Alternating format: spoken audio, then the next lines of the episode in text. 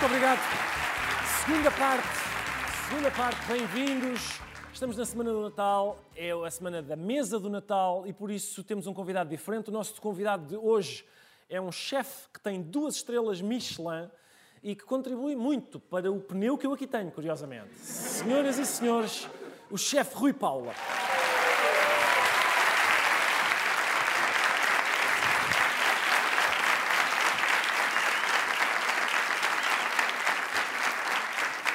Muito obrigado, chefe. Muito obrigado por ter vindo. É um prazer falar consigo. Ora essa, ora essa. Muito bem.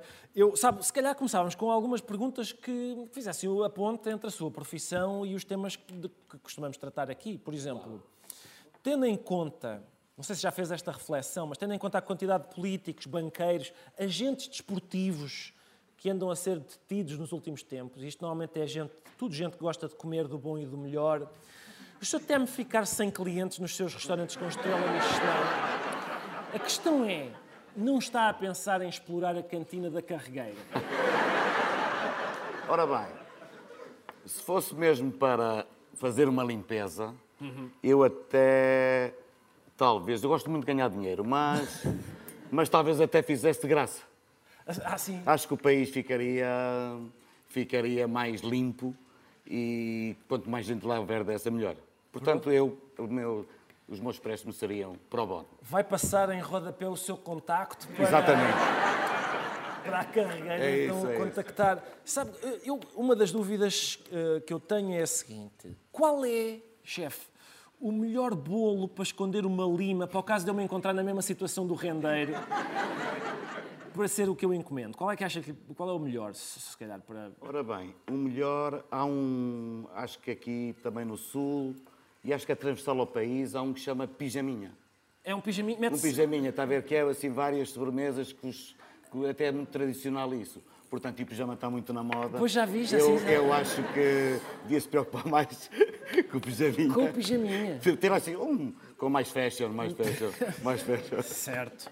Meter a lima no pijaminha. Hoje em dia, chefe, no momento em que estamos, ah, o que é que lhe dá mais trabalho? É a confecção, o empratamento ou a verificação de certificados digitais? Onde é que põe mais, onde é que põe mais energia criativa? Realmente a, a- gastronomia, a gastronomia passou por um mau bocado, realmente. Eram testes, inclusive já houve testes, testes inclusive, que tínhamos que fazer, que é um absurdo, na minha opinião. Ver o certificado, ok, é mais fácil, mas eh, eh, são tempos difíceis, de facto, e a restauração mostrou-se muito resiliente. Acho que, da- acho que damos um bom exemplo ao país como do, em aspecto de ser resiliente, espírito de sacrifício e batalhar, porque perdemos muitas coisas, evidentemente. Eu sou a favor de que se paguem impostos e, e- e eu concebo assim um país. E realmente perdemos um bocado e isto- tudo isto mexe muito connosco, sinceramente. O chefe tem o costume de se sentar com os clientes na mesa do seu restaurante, tem lá uns clientes e tal, senta-se um bocadinho. Isto é um privilégio exclusivo de donos de restaurante, não é? Mesmo dentro do ramo da hotelaria não se admite isso a mais ninguém. O dono do hotel vai agora, já agora vou conviver um bocadinho para a cama deste casal que aqui está. Não pode, não é? É só mesmo. Só mesmo uma coisa de chefe. Só Você está a pensar em ter hotéis? Eu não recomendo a mesma coisa. Eu, eu não acredito que isso não acontecesse, ou não duvido que isso acontecesse. Até porque há uma célebre frase que diz é filho do padeiro. Se calhar vem daí. Ah, será? Se calhar vem daí. Diga que é filho do hoteleiro. Ah, não. Exato. Filho do padeiro, gastronomia. De- sim, e sei talvez lá se isso acontece ou não. Não sei. Pois. Não sei. Ah, eu sei que o chefe já teve restaurantes em, em hotéis e tudo. Temo o pior. Não sei. Pelo simples não, a esses não vou. Ah, Exatamente, faz bem. Fica em casa. Ah, eu, oh, chefe, o meu problema, sabe qual é? é? O meu problema, quer dizer, com, com este, com a nova, digamos, a nova gastronomia, digamos assim. É, o problema é o seguinte, eu sou um rústico. Sou rústico. E, portanto, muitas vezes sinto que me faltam habilitações literárias para comer as suas criações. São criações que levam 10 linhas a descrever, coisas muito sofisticadas. Eu chego a um restaurante sofisticado como o seu, nunca há arroz de grelos ou assim, nada. É tudo, ou há uma coisa reinvent, há uma reinterpretação, uma desconstrução. O chefe em casa também cozinha assim, é pá, são sete e meia, ainda tenho que começar a desconstruir o jantar. Assim, dificilmente às sete e meia estou em casa. Certo. Mas em casa gosto de desconstruir outras coisas.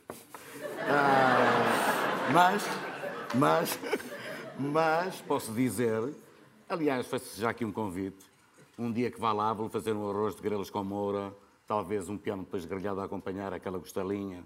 Esse receituário todo português, porque eu concebo que um bom chefe tem que saber cozinhar tradicional.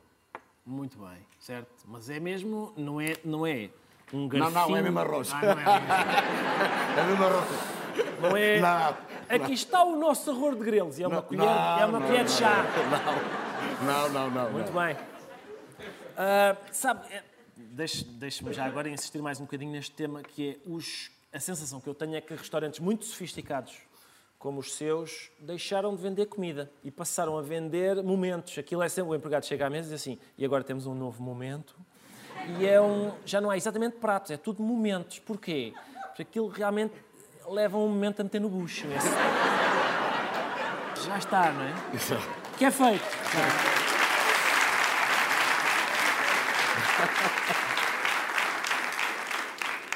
Bem, ah,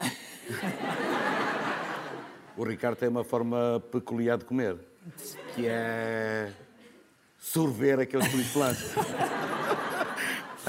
Sorver aqueles pedis flancos. Portanto, para o Ricardo, não sei, mas realmente, num restaurante, num restaurante hum, de momentos, vários momentos, eh, temos, que, temos que dar essa experiência, e porque se- também se comemos muito, eh, a experiência não fica tão bem concebida. Porquê? Porque vão comer várias coisas.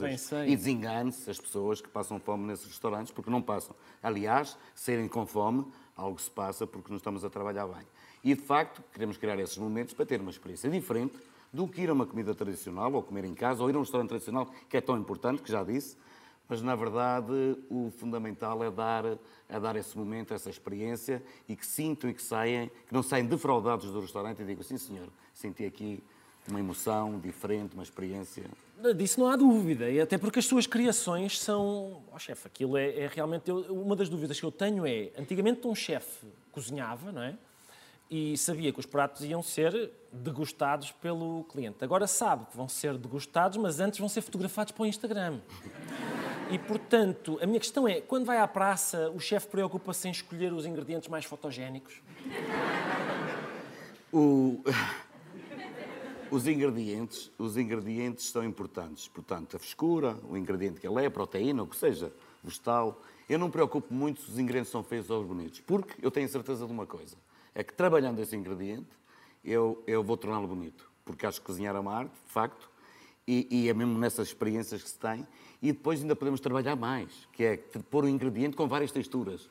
Portanto, bem eclético, diferente e todo, e uma harmonia, uma harmonia que se conjuga e como tal, dou mais valor a isso. Instagram também é preciso e é muito utilizado. realmente. Acredito, sabe, mas sabe eu sou uma pessoa antiga. Eu não tenho Instagram, mas às vezes vou a restaurantes com pessoas que têm. E eu faço sempre a mesma figura de parvo, que é, vem a comida, vem para a mesa, eu ponho na boca, não, pera que ainda não fotografei. Isso. Oh, é preciso, é preciso recompor, Mas isso acontece. pôr outra vez como estava. Pôr como estava. Eu nunca, eu não percebo esta obsessão. Eu nunca na vida fotografei comida. Só se foi por engano. Por exemplo, fotografo um monte e está lá uma vaca. É a única vez, a única hipótese de eu ter fotografado comida é essa. Só o chefe parece-lhe, já agora, uma vez que estamos na época dele, o chefe parece-lhe que é justificada a popularidade do bolo rei, chefe. Porque às vezes a sensação que dá é que o bolo rei é merecedor de atenção só porque tem rei no nome, mas isso não é critério. Porque, por exemplo, o que é que também tem rei no nome? Diarreia também. Não, não sei se estava à espera de, de questões deste tipo. Questões Não, nós complexas temos, de deste estar, tipo. nós temos de estar à espera de tudo, sim. E, e muito bem, muito bem. Ah, ah, portanto, diarreia. Olha. Diarreia, diarreia é uma boa consequência para quem tem o rei na barriga. Por exemplo, acho que não se deve ter o rei na barriga. E depois eu assim, eu sou um pouco mais de salgados, mas também salgado hoje também não é o tema. Também não também não é um tema. Portanto, estou aqui baralhado. Está tudo inquinado no Está seu tudo ofício. inquinado. No seu Está, ofício. está tudo inquinado. É verdade. Enfim. Chefe, muito obrigado Obrigado, por ter vindo. eu. Agradeço imenso. Deixa estar, eu vou, vou-me aproximar daqui. Vou-me aproximar.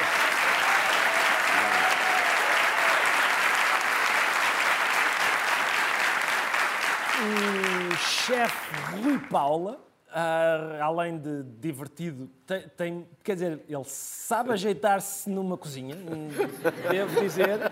Ah, recomendo, meus amigos, é tudo por hoje. Obrigado por terem vindo lá em casa. Um grande abraço, bom Natal para todos, bom ano, boa noite, até janeiro. Obrigado.